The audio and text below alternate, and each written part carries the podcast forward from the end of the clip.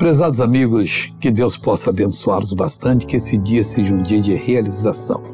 Em Romanos capítulo 8, versículo 4 está escrito: Para que a justiça da lei se cumprisse em nós, que não andamos segundo a carne, mas segundo o Espírito.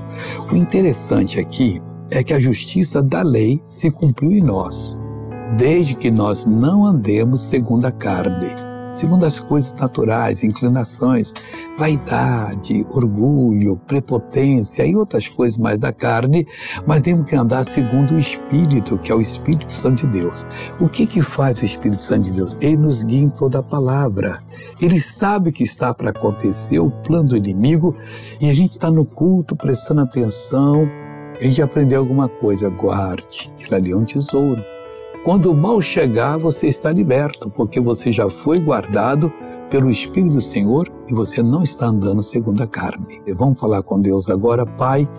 Eu oro por todas as pessoas que estão precisando de uma libertação, de uma cura, para que a tua mão toque nelas, liberte, faça maravilhas.